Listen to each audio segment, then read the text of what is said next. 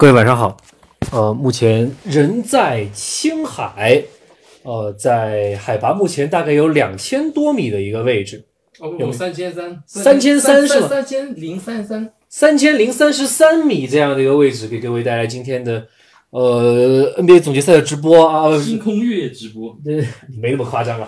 对我跟我的室友在一起，这次是啊一个小小的一个一周一周为期一周的一个旅行直播，告白直播，告什么白？哦，哦一西，我我的我的室友现在在吃青海这边特有的康师傅专门给青海地区供的泡面吗？是不是？嗯，呃，蘑菇羊肉臊子面，这个是反正是在我我所处的浙江地区，我是没有吃过这个面的。啊，刚刚在逛镇上的小便利店的时候，哦，偶然发现了这个事情，啊，很有意思。然后呢，我手中呢还有一罐，呃，就是我在网上已经看过，觉得说比较厉害，一直没有机会喝到的天润奶皮，奶皮。哦、今天晚上，呃，现在这个时间，待会儿啊，直播完了之后或者直播期间吧，我直接开这个奶皮，开奶皮，一边喝奶皮一边跟各位聊聊今天的东西。虽然我今天没有看全，今天没看全，我看了，我主要看了第四节。哇哇哇哇哇哇！哎呀，爆浆，爆浆爆浆爆浆！哇，不过好喝哎！哇，是，这奶皮绝嘞！我死吧那西，你给给给给我一点纸巾什么的吧？啊，嗯我靠，纸巾，白色液体喷出来了，对，丢点纸巾，你丢点纸巾给我。对对对，我把地也擦一擦。哇，不好意思，把这个地溅起来全是那个黏黏糊糊的液体。这个有点邪恶啊！怀疑怀疑在开车又没有什么证据啊？疑车无据。好了，不不做一些无聊的前面的铺垫了，我们直接开始说今天的球赛。呃，今天我认真的把第四节看了一下。当然，在看第四节之前，由于呃，由于我在大巴车上面零零散散的关注着比赛的进程，哦、大致也知道说，哦，杜兰特回来没有问题，打完第一节，在第二节初期的时候又伤又伤退，然后比赛结束之后，哦、通过各方的消息，尤其是呃经理鲍勃迈尔斯的呃含泪告诉各位跟腱的问题。嗯，其实，在看这场比赛的过程中间，我跟非常多的虎扑的网友哦，可能相信在目前在呃手机前面的喜马拉雅的听友们，咱们目击节目的听友们有一个共同的念头或者想法，就是完了，比赛结束了，在一百零三比九十七，莱昂纳德在比赛还剩下大概三分钟左右的时间里面连得十分的时候，一记三分球，一记呃应该是突破之后的右侧四十五度的打板，然后呢又加一记三分球，然后又来一个后来后来那个两分球是怎么进的我忘了，嗯，连得十分，连得十分，加上其实在连得十分之前，洛瑞投进了一个很不讲理的关键的三分球，干拔的关键的三分球。哦，就这么一波攻势，把勇士打到落后六分，一百零三比九十七。这个分数今天成为了一个，呃，原本可以把整个赛季带走的一个分数。哦，原本可以让整个赛季终结。莱昂纳德在加拿大全国人民面前捧起总冠军奖杯，加上总决赛 MVP，哦，这样的一个荣誉加深的时刻，最后三分钟里面出现了戏剧性的变化。呃，我们先姑且不说这个暂停是怎么样吧，因为这个暂停有比较多的一些讲法。从回放来看呢，洛瑞确实做出了要求暂停的动作啊。当然呢，因为洛瑞那个时候没持球，找裁判说暂停，呃，手势说要暂停，裁判也给了。但是也有说法呢，看那个纳斯教练在场下也喊了啊，不管怎么样，不管怎么样，这个暂停是出来了，纳斯教练也背锅了，纳斯教练自己也承认了这个事儿，也背锅了，说啊，暂停，呃，想要反正手上多个暂停嘛，对吧？想要再停下来，让球员歇一歇，然后再把战术好好讲一讲，把最后三分钟打好，对吧？嗯，当然了，我教练的想法呢无可厚非。我喝一口奶啤啊，要加点背景音乐吗？啊不用，这个奶啤我应该会成箱成箱的购入。嗯嗯，对嗯，但是事与愿违的是，这个暂停回来之后，猛龙忽然不会打球了，打不进球了，或者说给了勇士更好的一个布置对莱昂纳德的防守策略，尽一切可能阻止他单打。所以后面我记得没错的话，出现了一些包夹，出现了类似伊戈达拉对莱昂纳德的断球，哦等等的一些使球权发生转变的一些情况啊，这些这是一些小细节，也就是说，自那个暂停之后，猛龙进球变得困难了，勇士安排出了更有效的防守策略，以及呃中间也是出了一些插曲嘛，包括说呃像考辛斯连续犯错，啊，呃一个是补篮。补那个库里头丢的一个三分球，补篮被吹了进攻干扰球。那个球呢，我看着像一个非常好的球，我看着像好球。当然，裁判说这个呃还没开始处在下落啊，或者是怎样的一个说法，呃，裁判说了算。这个我反正不懂啊。对，呃，那球没算。然后呢，考辛斯还给。库里做无球掩护的时候被吹了犯规，我觉得那个犯规呢稍微有点争议，就是说在那种情况下面，我觉得这样程度的一个无球掩护不是特别，不是特别不符合总决赛的力量强度，或者说其实那样的身体碰撞力量强度是很符合总决赛打到现在以来的一个身体对抗的，没什么大的问题，可惜这动作也没太大，被吹了，所以球权继续发生了一些逆转。但是说白了，猛龙接下来就没有投进过球了，很被动，没有投进过球，所以最终我们来到了水花兄弟，克雷汤普森两个三分球，库里一个三分球，库里的三分球更难，呃，克雷汤普森的两个三分球呢出的机会更好，都把握住了，都把握住了。对，最后几个判罚，呃，客观上面不管是考辛斯，其实就是考辛斯的连续几个问题。一个是进攻干扰球的问题，一个是无球掩护的问题，客观上面对猛龙有利，猛龙没把握住。而那个时候，呃，勇士真的是拼尽全力在进行三分球的投射，呃，基本上包括其实，在水花兄弟的三个三分球之前，追梦格林投进了一个三分球，伊戈达拉一直不敢出手，伊戈达拉一直不敢出手。呃，追梦格林出手，呃，怎么说呢？呃，纳斯教练，我相信他那个暂停，在过程中间还是觉还是想说坚决包夹库里，这无可厚非，坚决包夹库里。呃，但是呢，在那个那个关键的节点上面，库里抓住了一次机会，投进了一个三分球。另外两次，克雷汤普森投进的三分球，我记得一个是一次是一个转换进攻投进的，就是。猛龙的阵地防守是还没有彻底的落下来的时候，另外一次是正儿八经，就是最后，呃，决定胜负的那个三分球，那个三分球是包夹库里，然后勇士通过一系列传导传出的一个机会。我不知道我有没有说错啊？我不知道有没有说反啊？呃，克雷汤普森是借了库里的，哦，是借了库里的，就是背包夹找到了机会。你的奶皮也爆了是吗？所以这个东西是真的会会爆炸的。呃，对啊，这个东西是爆炸，是他的，是他的，是他的那个角人设是吗？也许吧。呃，爆炸也肯定是他的人设本质。对。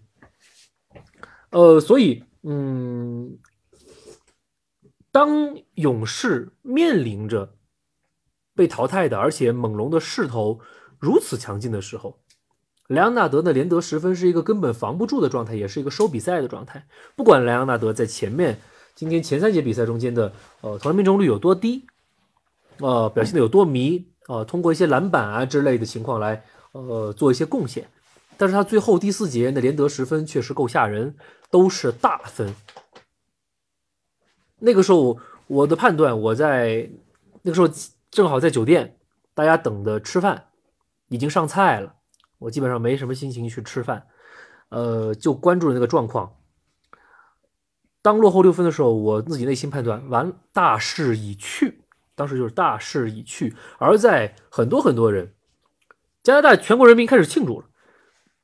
在那个时候，水花兄弟没乱，或者说，其实水花兄弟那个时候，我我我那个时候有感觉说啊，库里又扔三分球还不进，库里已经乱了，勇士已经乱了，那是我下的判断，那是我下的判断，已经乱了，三分球已经开始各种投不进去了，但没想到，最终抓住了那种上帝。即将关上那扇门之前的那个从门缝里面透出来的光，三个三分球，猛龙呢什么也没，什么也没做，说白了就什么也没投进，进攻端没给回应，没给回应，太可惜了，太可惜了。呃，系列赛接下来要辗转到第六场，嗯，怎么说呢？其实从这场来看，呃，几个再说几个细节吧。嗯，首先最后一个球，猛龙的最后一个球，莱昂纳德是单挑克雷汤普森的。如果我记得没错的话，是单挑克雷汤普森的。呃，在单挑运球做动作的过程中间，勇士还是单防，还是让克雷汤普森单防，然后。我不清楚是伊戈达拉惊人的判断，还是怎样的一个情况。勇士坚持着单防，让莱昂纳德等到了他自己最习惯走的右手。真要说突破，因为莱昂纳德的绝对突破速度不是很快，走左手他的突破速度相对而言比右手更慢。莱昂纳德第一步从来不觉得他是快，莱昂纳德节奏很好，但从来我不觉得他是那种特别快的锋线运球、持球去进攻的球员。呃，所以在那个关键的节点上面，莱昂纳德选择了自己更加熟悉，也更便于自己要么突破，要么执行中投做动作的进攻方式，走右手。而莱昂纳德当他一走右手的时候，伊戈达拉出现在了补防的位置，伊戈达拉没有提前补防，没有提前补防。最后为什么没给莱昂纳德设计一个挡拆掩护呢？可能就是想单挑解决问题吧，就是想单挑解决问题，也不是什么差的决定吧。我觉得这这无可厚非，不是最终非得用挡拆解决问题。再说挡拆挡完出来，基本上面也是一个类似的锋线防守球员。你对抗以及挡拆完了之后，天知道你会不会包夹呀？哦，天知道你会不会包夹呀？最后个暂停没叫，对，而且是最后个暂停没叫。纳斯教练相信莱昂纳德的单挑。说白了，我想表达的是，哦，我想表达的是伊戈达拉的补防，伊戈达拉的补防。最后教练。布置这个战术啊，呃，换换句话讲吧，换句话讲吧，我觉得最后个球，纳斯教练不叫暂停无所谓，我觉得无所谓。你叫暂停，你布置个战术，那勇士还能在这个暂停时间里面好好布置防守战术呢，好好布置防守战术呢，对吧？大家互相都是猜，都是猜，对吧？我猜你会用挡拆，你猜你猜我什么时候会直接上来包夹，还是用谁过来主防等等等等，大家都是猜，而大家不叫暂停，大家都没得猜，那就是靠都靠临场应变解决问题。我觉得这个无可厚非。哦，所以呃，最终我啰嗦半天想讲的就是伊戈达拉在最后那个球的临场应变上面非常非常到位。非常非常到位，就是因为伊戈达拉提前的非常好的占据了莱昂纳德突破右手的那个位置，所以莱昂纳德最后没有办法，只能把球出来了，分出来，再分一次给到左侧底角的洛瑞。勇士最后一个球的轮转换位是做的不错的，因为莱昂纳德是往左手边分，所以勇士直接漏掉，直接放弃右手边的丹尼格林。哦，都往左手边的强侧去扑，扑的很好。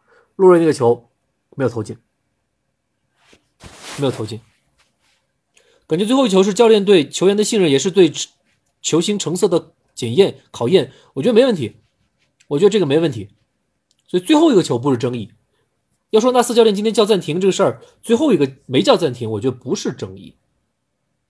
啊，争议的是剩三分钟赢六分的时候主动叫一暂停，啊，这个稍微有一些争议。要是最后被卡瓦伊绝杀了，那会怎样？当仁不让的 MVP，对吧？然后基本上要跨过杜兰特跟库里。呃，哈登也跨一下，字母哥也跨一下，成为联盟第二人。奥尼尔前几天就这么讲，联盟第二人。要是一切顺利，莱昂纳德在加拿大，在多伦多继续的续约，然后把这支球队长期的带在一个相对高峰的一个位置上面。如果湖人不尽如人意，勒布朗詹姆斯状态在下赛季还有下滑的话，联盟第一人没准也能这么一讲。对吧？呃，所以就是，如果说莱昂纳德今天绝杀投进，终又终结系列赛，直接终结这个赛季，那这历史地位啊什么的呀，呃，至少说稳稳的联盟第二人了。但这个事儿没发生，没发生。啊，这是我们复盘总决赛第五场的一个细节，就是我看到的东西的细节。然后呢，另外的细节，呃，就出现在一些。哦，我还有细节，还有细节。这个细节我在看比赛的时候，确实是有一些觉得奇怪的。而这样的奇怪呢，虎扑的其他的网友也提出来了。当然，这是作为获胜方的，嗯，一些怎么讲，获胜方对己方球员的嘉奖吧。就是当考辛斯。那个补篮关键的补篮补扣那特别漂亮那个球，库里三分没中，关考辛斯高高跃起，快速的极有爆发力的把那球砸进篮筐，然后被吹了干扰球之后，基本上勇士替补席还是处在比较乐的状态的，考辛斯都笑了。这么一个脾气火爆球员啊，但是过往历史中间啊，脾气特别差的球员，极容易失去理性的球员，笑。以笑来面对这样的啊，摇摇头笑，包括那个移动掩护也被吹，多个对勇士不太友好的判罚出现的时候，镜头对到勇士的球员们啊，并没有特别慌，并没有特别慌，在那个时候，在那个时候，这赛季都快结束了。猛龙是领先的一方。如果勇士这场球没赢，可能勇士球员的那些表情、那些笑会被拿来嘲笑，就是有总冠军都丢了还嬉皮笑脸。哦，都嬉皮笑脸，对吧？呃，但因为所以这是作为胜方的，对吧？胜利的一方对己方球员的褒奖，就是在那种关键时刻还挺轻松的，不慌。还挺不慌的，或者已经释然了。输是正常，是吧？勇士处在一个完全的下狗的状态，underdog 的状态，输认了，正常，就这样吧。赢那是捡的，嗯，哦，或者我我我在想的是这种心态上的问题吗？因为我真的不确定勇士那个时候很很确信自己能把能把这球扳回来，势头完全在猛龙这边啊。或者还是说，勇士自信自己这场的体能储备比上一场要好的多得多得多，因为在第四场比赛的最后时刻，没有看见勇士有任何一丝比赛的生气、活力等等，没有，大家都累死了。今天跟今天第五场拼到最后不一样，真不一样。哦，从球员状态发挥就是不一样。所以，难道勇士有这么有底气？我有点不太相信。所以，但事实就是说，当他们遇见了不利于自己的判罚的时候，还是以笑脸相迎的。这个事儿找谁说理去啊？啊，这个事儿找谁说理去？好吧，这是另外一个比赛细节。剩下的比赛细节就是跟伤病有关了。首先提相对次要的伤病，鲁尼。鲁尼今天伤势加重。呃，勇士季后赛，尤其总决赛征征途中间，库里的伤呢，包括手指之前手指脱臼那个事儿呢，后面就没再被提起来了。包括库里还生病了一场，也没再被提起来了。呃，莱昂纳德的伤呢也被提起来比较少。洛瑞啊，大家所有所有人的伤病，基本上一由于你能打，由于你能打，持续性的能打，所以呢就不再被提起了。克雷汤普森的伤呢，第四场回来了，看样子没大毛病，就没大毛病。包括今天的第五场发挥也是极为出色。起到了最终决定比赛胜负的作用，所以这些伤我们觉得说，哦，克雷汤普森也算是说类似带伤出战呐，等等等等，是收到一个好的效果的，是收到好的效果的。鲁尼极限复出，对吧？至少上一场做出了应有的贡献。本场当杜兰特下去之后，下半场的首发。科尔上的是鲁尼，但没办法，呃，在碰撞中间伤势继续加重，肋骨这边的软骨的伤啊继续加重，有什么办法呢？那鲁尼自己就说：“我第六场还是想打的呀，对吧？都伤势加重了。”鲁尼自己说啊：“我不知道勇士制服组、勇士制服组啊、医疗团队啊会怎么去处理这个事情啊。”鲁尼说自己还是想打的。不管怎么样，还是打。哦，球员可以从球员的决心、毅力、勇气这些方面，我们去赞许这些球员。所以，鲁尼如果第六场打，他自己愿意打，制服组也同意让他打，我还是觉得说该打就打，该打就打。至于杜兰特，杜兰特这个问题呢，由于他的牌太大，腕儿太足，以及前期受到的争议，他自己本身就是一个极端的一个话题的一个黑洞式的一个漩涡体。你觉得杜兰特是不是太傻了？那如果杜兰特今天没打呢？杜兰特今天打了，贡献极为高效的十一分，没杜兰特的十一分，勇士可能挂了。勇士可能已经今天总决赛已经结束了，没杜兰特在今天总总决赛可能结束了。那如果杜兰特今天不打呢？杜兰特今天不打，是不是我们我我是不是又有一大另外一大批人站出来要骂呀？软弱，对吧？软弱，没义气。哦，人家都带伤出战，你在干嘛？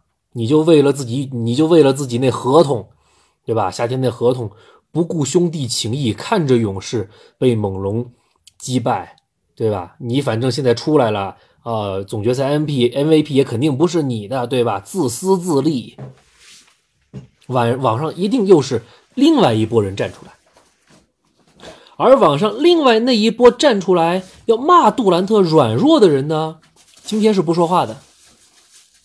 对吧？说杜兰特第五场比赛不出来，你就是软弱。当第五场结果是这样的时候，那波人今天是不说话的，对吧？那波人今天是消失的，对吧？而之前，哦，没要求杜兰特出来的，对吧？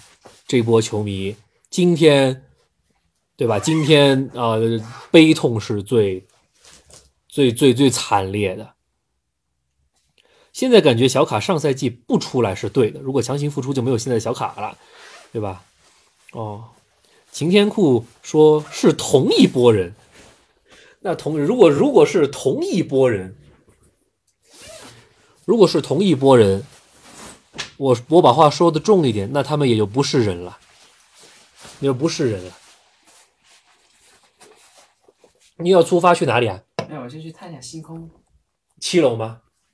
嗯，去吧。等你回归的好消息，在此期间我把直播做完，我先把自己洗干净，好不好？哇哦，这可怕，好奇怪哦。我是个正经人，好不好？两没得。好好好好好好好，好好好好好，呃，所以，呃，不管怎么样吧，我们从现在已经发生的事情来看，现在这个局面呢，杨毅老师，啊、就就今天发了一段长微博，啊、那很好玩了，对吧？因为，呃，曾经当杜兰特在火箭系列赛中间受伤的时候，杨毅老师一直认定说：“哎呦，这不是小腿，这跟跟腱有关。”然后，呃，报告，呃，伤情报告说一直说是小腿，小腿，小腿，小腿。然后网上一群人骂杨毅，对吧？心理学吧，不懂装懂啦，等等等等等等，对吧？各种骂杨毅。然后现在最终跟腱，跟腱，那杨老师大出一口气。现在骂杨毅的那波人不说话了，不说话了，对吧？杨老师自己哎，稍微的哎，给他扭回来一点。之前内伤哦，不是跟腱，也跟跟腱有关啊。小腿的伤，那跟腱那连着的啊，很有意思，很有意思。呃，有没有可能原本就跟跟腱有点问题？呃，这是杨毅老师的观点，这是杨毅老师一直以来观点，说这小腿受伤没那么难养。之前也说一个月出来，对吧？大概是呃总决赛第二场、第三场就出来，一直没出来。这小腿伤太难好了，不不像话，对吧？肯定啊，这小腿伤不简单。杨老师一直坚持这个观点，这小腿伤不简单，肯定跟跟腱有问题。有有有关系，所以 OK，今天出来，前面打特别好，然后又一次非对抗的受伤。大家都看到那个小腿杜兰特受伤瞬间，那小腿上面那那根筋啊，就像弹簧、橡皮筋儿一样断了，那种砰那么一抽的东西，那就是跟腱啊，那就是跟腱呐、就担心那跟腱那是断了，那跟腱要断，杜兰特职业生涯没几年了，就没几年了。毛炮说，勇士第一轮就没重视快船，杜兰特死神模式提前出来，对，这有道理，这有道理。当然，我们如果各种往前推，勇士打法在变化，因为杜兰特太好用了呀。把球交给杜兰特，就不用打那么纷繁复杂的跑位，什么什么乱七八糟的呀，对吧？杜兰特三十一了，好像三十一了，所以杜兰特来勇士毕竟三年了，对吧？这三年期间，你不可能让勇士一直处在二零一五和二零一六这两个赛季的状态吧？这不可能啊！如此一个能量庞大的球员，他肯定会改变勇士打法。勇士对杜兰特的依赖。还是很还是很重的。你谁不依赖一个联盟前二的球员啊？谁不依赖一个联盟前二的球员？对吧？哦，这很正常。就是，呃，所以这种依赖呢，再加上勇士本身底子也厚，对吧？家底那么厚，所以对快船确实没有太多的重视。另外还有一个点，就是我之前讲过的，呃，我之前讲过。一个类似的观点就是，勇士在今年季后赛之旅中间没有碰上说锋线得分啊、自主进攻能力啊特别强的人。西部第二轮火箭锋线自主进攻能力特别强的人没有，塔克吗？对吧？最多是一塔克，塔克毕竟是防守，然后投三分，然后抓前场篮板。自主的进攻能力稍微还是差一些，你在开拓者这边，哈克利斯啊，还是阿米努啊，都不像吧，对吧？勇士就抓着这些弱点来打，但是勇士让勇士吃亏的，锋线有自主进攻能力的是谁呀、猛龙不用讲了，莱昂纳德跟西亚卡姆这俩特别难防，对吧？尤其西亚卡姆第一场打那么好的情况下面，对吧？暴露了说，呃，勇士防锋线有自主进攻能力的球员比较比较难防这样的一个相对偏弱的地方。大家别忘了，第一轮的时候，第一轮的时候，快船这边快船这边最好的组合是谁呀、是路威跟哈雷尔啊，哈雷尔那除了挡拆顺下之外，还能在内线翻江倒海啊！那是有一个有一定自主进攻能力的锋线，是不错的，是不错的。哦，所以这就跟啊勇士现在的一个舰队结构有关系了，对？这这话题扯的就会非常长，就非常长。哦，所以，嗯，杜兰特呢，在对快船系列赛中间，确实因为勇士的疏忽大意，再加上他队伍结构中间确实是有些问题，或者我们直白一点，追梦的呃应对相对是有下滑的，追梦的应对是有下滑的。哦，追梦碰上这些机动性强、自主进攻能力好的球员，防守端是有下滑的。没有像之前二零一五、二零一六那么好了。好，嗯，然后呢，我们继续杜兰特受伤这个话题。现在因为明天才有结果，明天才会有呃具体的一个跟腱到底是哪种受伤程度的结果。跟腱轻微撕裂。这还能养回来，对未来啊影响啊能够尽量的最小化。跟腱轻微撕裂，如果是跟腱的中度、重度撕裂，甚至是跟腱的断裂，那基本上这职业生涯呀太难了，太难了。我突然发现哈，一些伤病，以前大家都说十字韧带哦、交叉韧带呃的伤病。会毁掉一个球员，会毁掉一个球员。呃，那目前来看，十字韧带的伤病可能通过现代医学慢慢慢慢的变得可能恢复起来会好恢复一些。哦、比较直观的是拉文，我一直觉得说拉文十字韧带做了大手术之后，呃，还行，恢复的还不错。贾巴里·帕克没有以前那么好了，罗斯没有以前那么好了，对吧？但是罗斯伤的比较早，隆多伤的比较早。哦，最近十字韧带撕裂比较突出的那是拉文，拉文确实没受到太大影响。我觉得这是医学上的进步。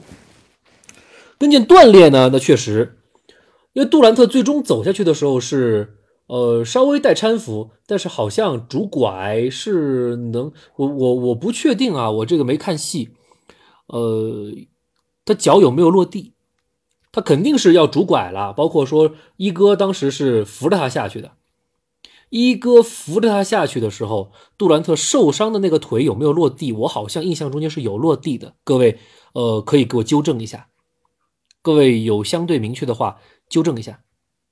这种伤势恢复好只有威尔金斯，对，那太少了，那太少了。而且威尔金斯其实运动能力是大下滑的，运动能力是大下滑的，只是说人家尤其是呃那投篮，我记得因为我没看没怎么太多看过威尔金斯的打球哈，我记得是张公子的文章谁的文章中间提到过的，伤回来之后地板流，地板流，还是一些得分模式多啊，单挑能力强啊。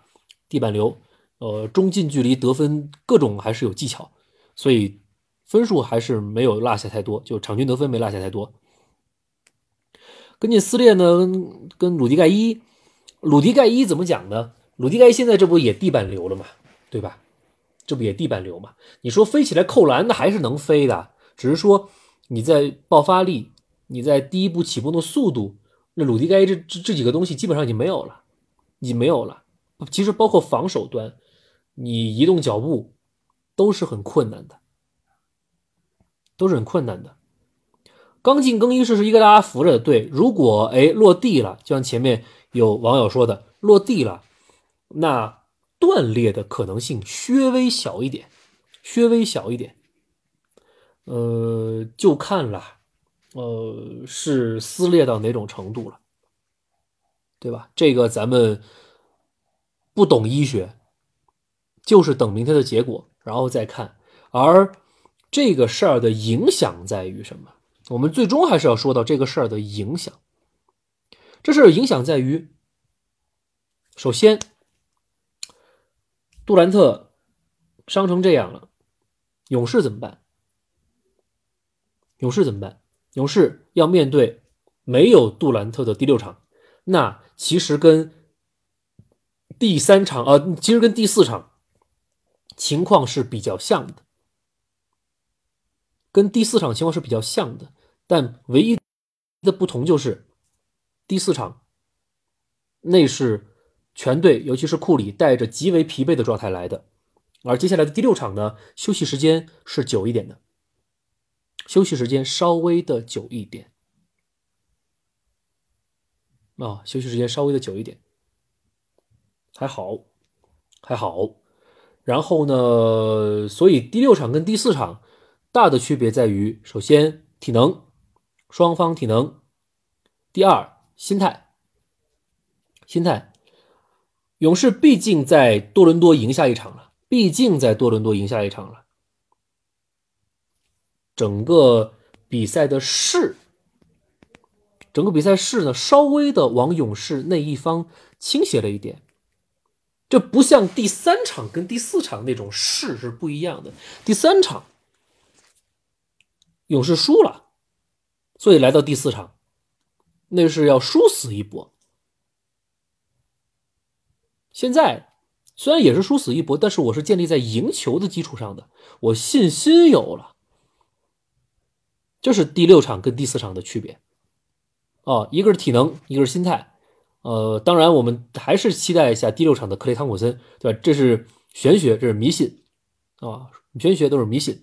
然后，呃，我们比赛的话，比赛归比赛，结果归结果，呃，当然其实还要看鲁尼，鲁尼怎么怎么样，对吧？鲁尼对勇士其实还是很重要的，其实还是很重要的，对吧？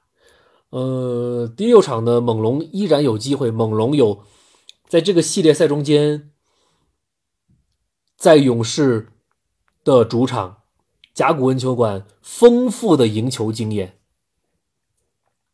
说出来，个人大家大家可能这是事实，但是大家觉得总是一个新鲜事儿啊。这一轮系列赛，勇士没在主场赢过球。对吧？这是一个事实，但是这么一说，总觉得说，嘿，可以呀。这轮系列赛，勇士没在主场赢过球，那猛龙至少在主场还赢过球呢，对吧？哦，所以下一场猛龙有足够的经验在甲骨文球馆打球，所以第六场不能说勇勇士就啊稳了，怎么怎么样？哦，这这这这说不说说不准，所以对比赛的影响。目前我们先说到第六场，也许第六场系列赛就结束了，也许第六场打完还有第七场，这咱们说不清，对吧？然后对今年夏天的影响会比较大。嗯，谁敲门？哎呀，谁？是谁？OK，还是要等到凌晨去看信息。好，没问题。好，我们说完今年夏天的影响吧。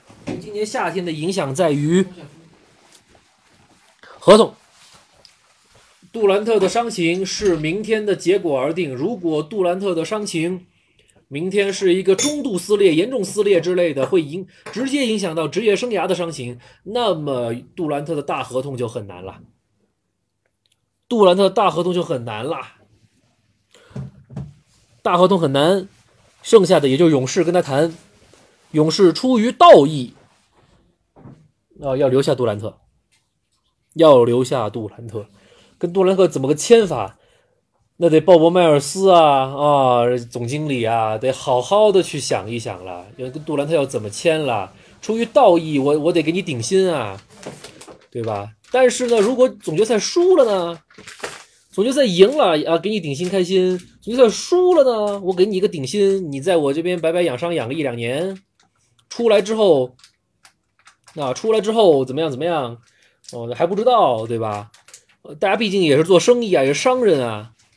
哦，哎，对，其实就比较合理的是，勇士跟跟杜兰特签一签一个补偿性的一个合同，补偿性的合同。那跟杜兰特签这么一个补偿性的合同，也就意味着说，嗯，克雷汤普森跟追梦格林肯定是留不下来了，那就肯定得至少走一个了，对吧？考辛斯跟腱断了，鹈鹕就不给顶薪了，对，对对对对，所以当然等级不一样吧，这个也是另说的事儿。嗯，那就意味着说其他的变化，快船这边怎么办？不管总决赛结果如何，快船正在跟莱昂纳德渐行渐远，渐行渐远。莱昂纳德留在多伦多的可能性愈发的高。那另外一边，纽约跟布鲁克林，哦，篮网现在跟欧文可打得火热。哦，篮网跟欧文打得火热，那欧文可不单单是白白去篮网啊。欧文去篮网，那是肯定还得再说服另外一个超级球员加盟的呀，那很可能是杜兰特啊，包括去纽约也是一个道理啊。那如果没有杜兰特，那欧文可能加盟篮网、加盟纽约尼克斯的兴趣也会大减。对吧？比如说杜兰特留金州了，留金州养伤了，对吧？签了合同了，或者篮网跟尼克斯啊，啊，这不愿给杜兰特大合同，杜兰特也不愿意来了，那怎么办啊？那欧文很可能跑湖人去了呀。尤其现在湖人跟鹈鹕这边啊，这合同谈这个关于浓眉的交易啊谈的，其实我觉得差不多该成了，差不多该成了，对吧？鹈鹕加呃鹈鹕转会到就是交易到湖人，我觉得这事儿基本板上钉钉，只是等待官宣了。六月二十一号选秀之前，很可能就要把这事儿给定下来。现在现在发展跟之前魔术师在位的时候的一些交易的状况，那各种乱七八糟的新闻，那完全不一样。现在正儿八经在谈，而且谈妥的可能性非常大。这次我对湖人有巨大的信心，巨大的信心。哦，所以杜兰特这一伤，包括这个系列赛，改变的联盟的局面，那不是一点两点，好多点啊。所以，呃，好多年年啊。所以，我就在想这个事儿。我们回过头来，我们回过头来再去想，不管是我们从什么时候开始想这个事儿。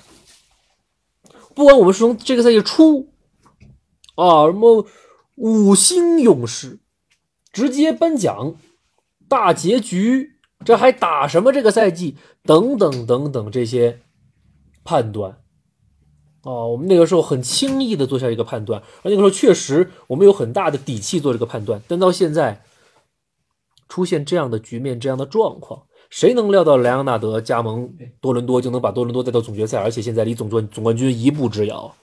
谁能料到？谁能料到杜兰特会伤成这样？对，谁能料到杜兰特小腿受伤，其实养养也没什么大问题，出来之后强行复出伤个跟腱。他的强行复出到底是他自己的意愿，还是制服组医疗团队的判断失误？等等。我们在赛前，我们在两个月之前，我们在半年之前，我们在赛季开始之前说料做做做的所有的预测，现在看来都是一场空啊，都是一场空啊。所以现在想想，所以现在想想预测这事儿吧，呃，预测这事儿吧。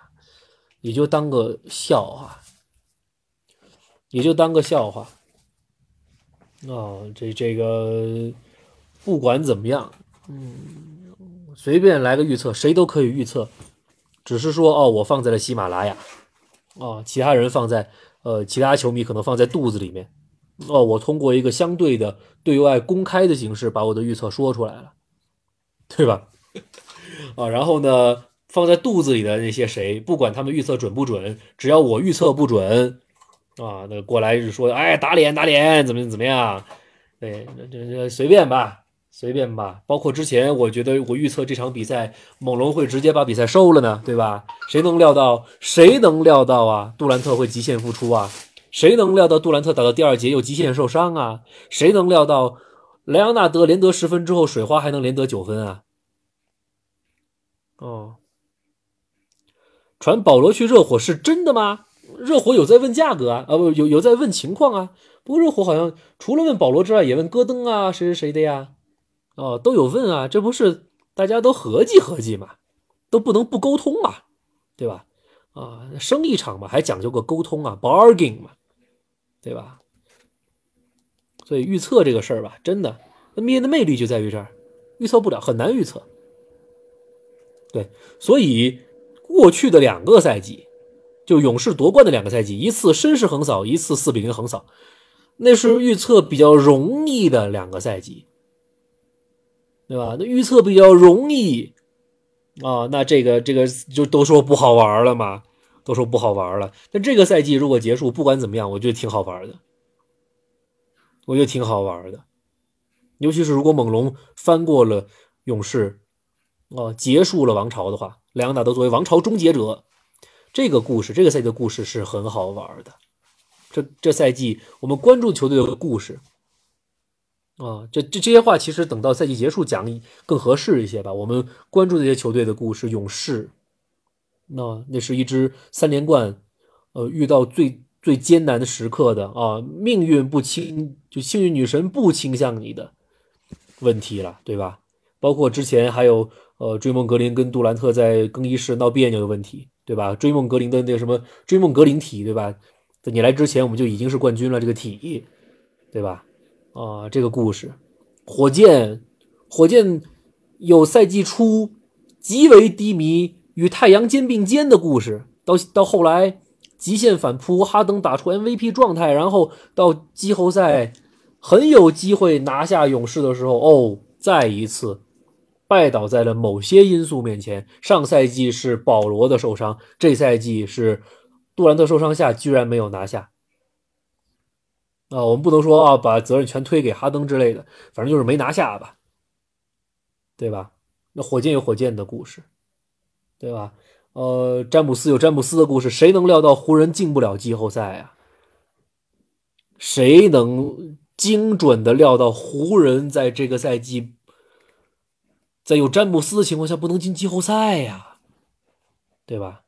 谁能料到鹈鹕、浓眉会在鹈鹕这个赛季中间闹出这么大别扭？鹈鹕，各位，如果各位还记得的话，上赛季季后赛鹈鹕可厉害了，可能了啊，横扫了利拉德的开拓者，横扫利拉德的开拓者，对吧？那时候鹈鹕一片形势一片大好啊。怎么这个赛季才打了多久啊？就说要交易了，还闹别扭啊？对吧？谁能料到鹈鹕会发生这个事儿啊？谁能料到开拓者能进西决啊？对呀。首先，谁能料到掘金能打到西部第二？而且，呃，麦克马龙教练把西部当成自己家后花园啊。诸葛马龙，谁能料到各种球队都在他计算之内呀？然后计算计算计算着算着，把自己算到跟开拓者打在一起，然后抢七输了。谁能料到开拓者进西决啊？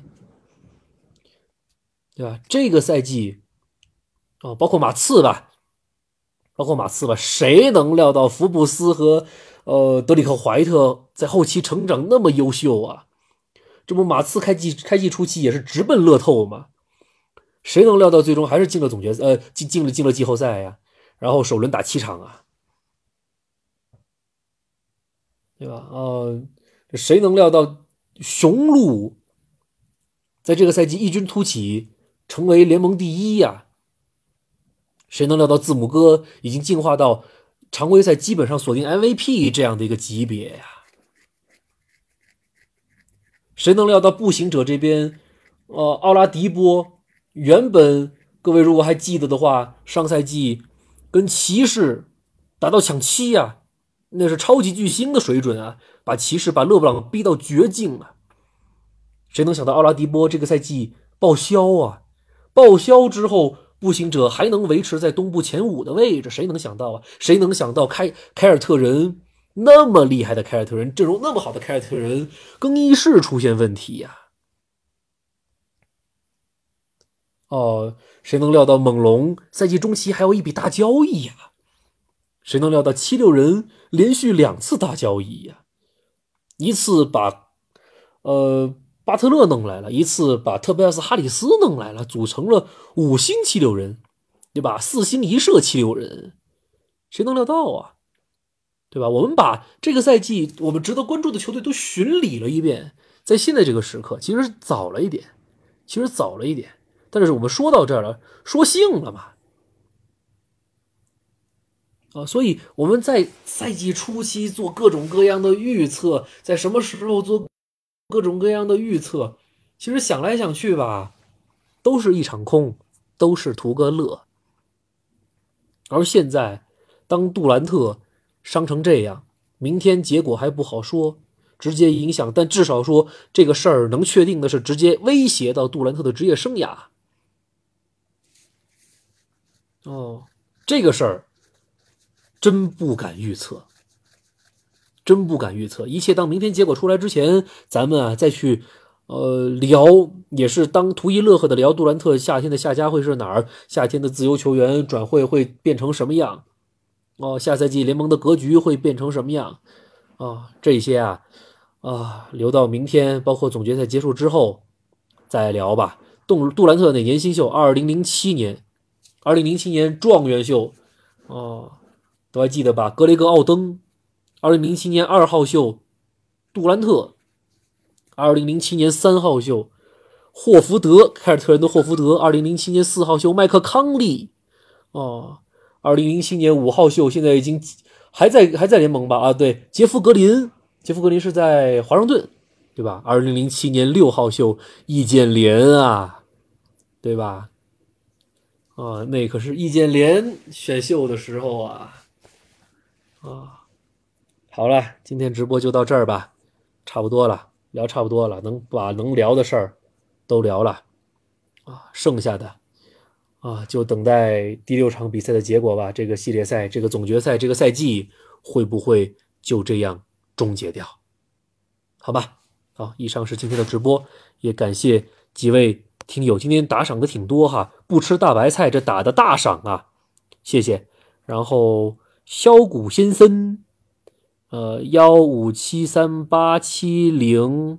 只因为你詹姆斯脆瓜篮球有一种霸气叫詹姆斯小小素，感谢各位的打赏啊，感谢各位的打赏。呃，估计在多伦多买了，莱昂纳德自己说在多伦多还没买房啊啊，那估计呢，我觉得留多伦多可能性还是非常非常大的，对吧？呃，全国人民似舔狗，哦，全国人民似舔狗啊，好了。呃，感谢感谢吧。那么我们下一次看看总决赛，呃，结束之后还有没有时间，还有没有可能去再开一次直播？下次总决赛的时间，那个是在什么时候啊？我再跟各位啰嗦几分钟吧。我看一下这接下来的总决赛的时间，第六场是星期五，星期五早上，星期五早上我还在旅游，那个时候啊，哎呦，星期五早上那可能是。星期五早上咱们是在昆仑山了吧？